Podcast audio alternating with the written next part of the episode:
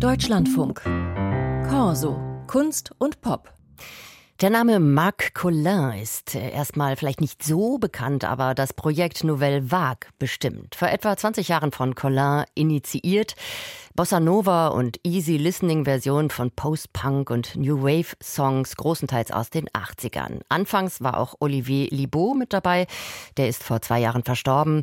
Aber die Hauptarbeit stammte eh von Marc Collin, dem Franzosen, der sich insbesondere viele stimmlich verschiedene Gastsängerinnen ins Studio geholt hat, von Camille über Melanie Payne bis Phoebe Killdeer und Alonia. Inzwischen ist Bossa Nova nur eine stilistische Möglichkeit, die Songs zu verändern. Für ihn, für Marcolin. Auf dem aktuellen Album etwa gibt's den Song Shout von Tears for Fears als Reggae. Eine Idee, die Marc Collin einfach so beim Rumprobieren am Klavier kam. Und die Sängerin bei diesem Song ist Bijou. Shout, shout,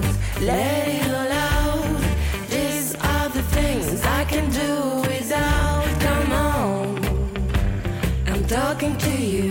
Come on. Shout, shout, let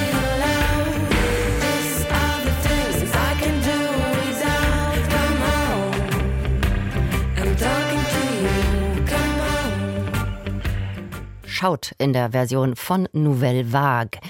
Aus dem neuen Album Should I Stay or Should I Go? Gestern erschienen. Ich habe letzte Woche mit Marc Collin von Nouvelle Vague per Videochat gesprochen und ihn erst einmal gefragt, was macht für ihn eigentlich ein gutes Cover bzw. eine gute neue Version eines Stückes aus?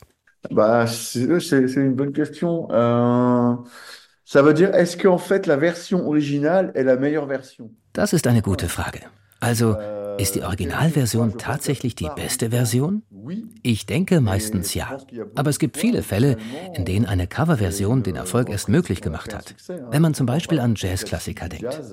Eigentlich sind es da oft nicht die Schöpfer, die bekannt sind für ihre Lieder, sondern die Versionen von Miles Davis oder John Coltrane.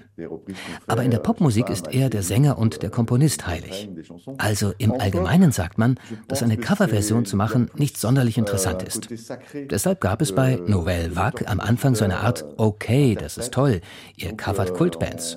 Aber eigentlich schreibt ihr eure Lieder nicht selbst, also werdet ihr nicht wirklich ernst genommen. Aber ich denke, wir haben bewiesen, dass wir, wenn wir einen Song bearbeiten und ihn neu erfinden, eine sehr interessante Arbeit leisten und dass das sogar die Originalautoren schätzen. Wir nehmen uns selbst ernst.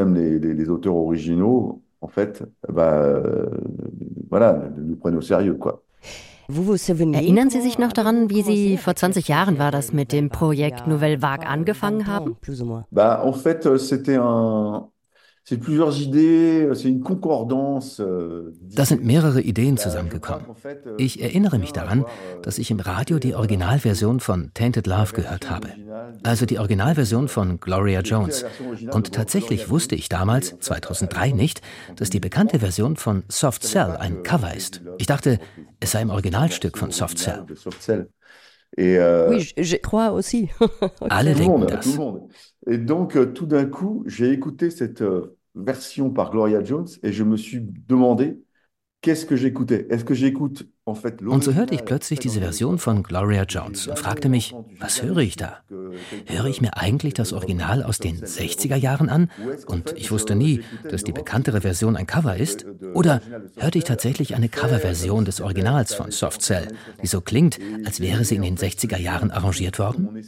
Ich mochte dieses etwas verwirrende Spiel in meinem Kopf und dachte mir, es wäre interessant, bekannte Stücke aus den 80er Jahren zu nehmen und sich vorzustellen, dass sie eigentlich alle Coverversionen von brasilianischen Stücken aus den 60er Jahren sind. Das war sozusagen die Idee. Danach bin ich einen Schritt weiter gegangen und habe mir gesagt, dass wir all diesen Songwritern aus dem Post-Punk Tribut zollen wollen, indem wir beweisen, dass nur mit einer kleinen Gitarre und einem kleinen Bossa Nova-Rhythmus das Lied bleibt. Es bleibt bestehen. Und dass diese Musiker die Standards meiner Generation komponiert haben, das war die Idee.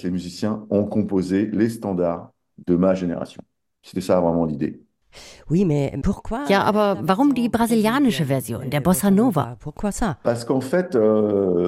Euh, En fait, on, on dit toujours que euh, une chanson, euh, si, si c'est une bonne chanson, Eigentlich sagt man immer, ein Lied ist ein gutes Lied, wenn es auch sehr einfach arrangiert funktioniert, mit einem Klavier oder einer Gitarre. Und dann habe ich auch gemerkt, dass der Bossa Nova, und deswegen mag ich den Bossa Nova, eigentlich ein bisschen die gleiche Melancholie teilt wie New Wave. Also, was man in Frankreich New Wave nennt, Post-Punk. Und so dachte ich, dass es eigentlich funktionieren würde. Dass Love Will Tear Us Apart von Joy Division als Bossa Nova arrangiert wird, dass wir die gleiche Emotion behalten würden und dass es wirklich etwas Neues bringen würde, etwas Sonnigeres. Und dann habe ich die Sängerin gebeten, das Stück einzusingen und Olivier Lebeau, um die Gitarre zu spielen. Und es hat funktioniert. J'ai raison, en fait. Euh, donc du coup, euh, ça a marché comme ça, quoi. Es gibt den Ausdruck Saudade in der brasilianischen Musik. Ich weiß nicht, äh, ob Sie den Begriff kennen. Eine Art Lächeln durch Tränen ist das. Gibt es auf Französisch eigentlich was Ähnliches? Oui. Euh, non. Nein, ich glaube nicht, dass es das in Frankreich gibt. Ich glaube nicht, dass es so etwas wie Saudade bei uns gibt. Ja, es hat was mit Melancholie zu tun, aber ist auch anders. Und das haben wir in Frankreich nicht. Was muss ein Lied haben, damit Sie es verändern wollen? Also damit Sie es covern wollen? Es muss Ihnen gefallen oder was ist es? Une mélodie particulière ou qu'est-ce que c'est? c'est un peu tout. Non, mais c'est surtout en fait que le morceau doit être spécial pour moi. C'est-à-dire, euh, il faut que j'ai un, un lien particulier avec la chanson. Et souvent, évidemment, c'est lié à ma jeunesse. Es ist ein bisschen von allem. Aber am meisten ist es tatsächlich so, dass der Song für mich etwas Besonderes sein muss. Was heißt das? Ich muss eine Verbindung zu dem Lied haben. Oft hat das natürlich etwas mit meiner Jugend zu tun. Ich erinnere mich, als ich zum ersten Mal Breakfast von der Band Associates hörte. Ich erinnere mich, als ich People Are People hörte. Ich erinnere mich, wie ich das Video von Shout entdeckt habe.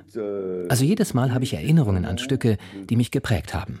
Und dann geht es darum, sie zu zu hören und zu sehen, was mir einfällt, was mich inspiriert. Es kann an der Produktion des Songs liegen, es kann in den Texten sein, es kann in der Geschichte der Band sein. Es sind eigentlich viele Dinge. Als ich zum Beispiel She's and Parties von Bauhaus covern wollte, ein Stück, das mir sehr gut gefällt, wusste ich nie, worum es in diesem Stück eigentlich geht. Als Franzose macht man sich nicht wirklich die Mühe, den Text zu verstehen. Und ich habe im Internet nachgeschaut und bin auf jemanden gestoßen, der gesagt hat, eigentlich ist es ein Lied über Marilyn Monroe, anscheinend über das Kino. Und das hat mich sofort auf diese Idee gebracht. Ich habe mir gesagt, dass ich daraus einen Song über einen Film machen werde. Und dann habe ich mich ans Klavier gesetzt und die Akkorde des Stücks gespielt. Auf einmal habe ich gemerkt, dass man das James Bond-Thema mit denselben Original-Bauhaus-Akkorden verbinden kann. Après, je me mets au piano, je trouve les accords du morceau et je les triture un peu. Et là, avec, le, voilà, avec la musique, je me suis rendu compte qu'on pouvait associer le thème un peu de James Bond sur les mêmes accords originaux de Bauhaus. Et voilà comment en fait tout, tout ça, ça naît.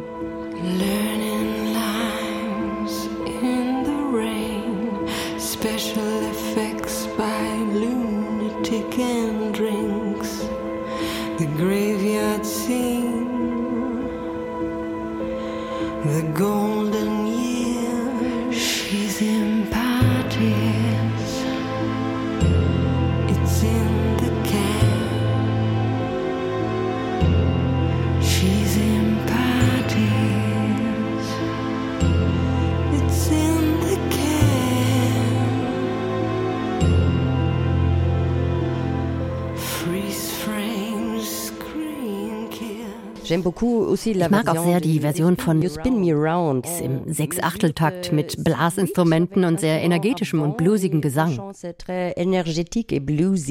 Bravo.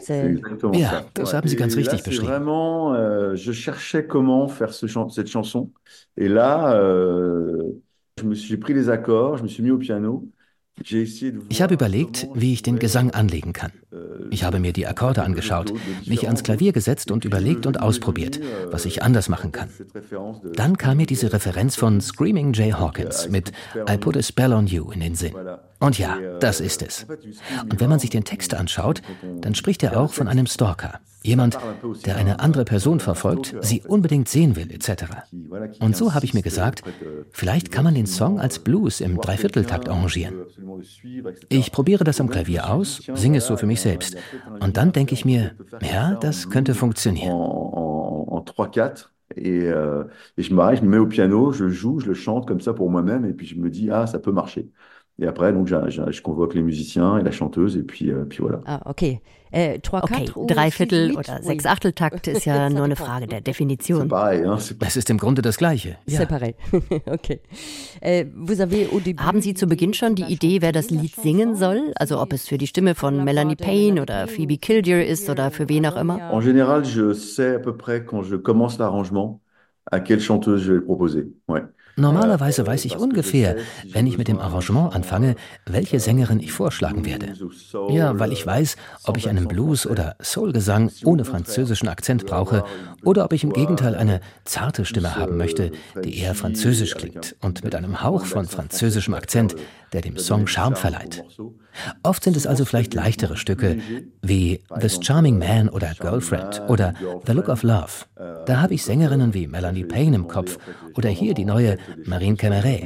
Es sind diese zwei verschiedenen Rollen, die Sängerinnen bei Nouvelle Vague darstellen. Ich lasse mich von Live-Auftritten inspirieren. Da haben wir wirklich diese beiden Sängerinnen, die sehr unterschiedlich sind. Wir haben da die körperliche, soulige Seite. Anfangs war das etwa Camille, dann Nadea und heute vor allem Alonia. Und dann die andere Seite mit Melanie Payne und Marine Cameret.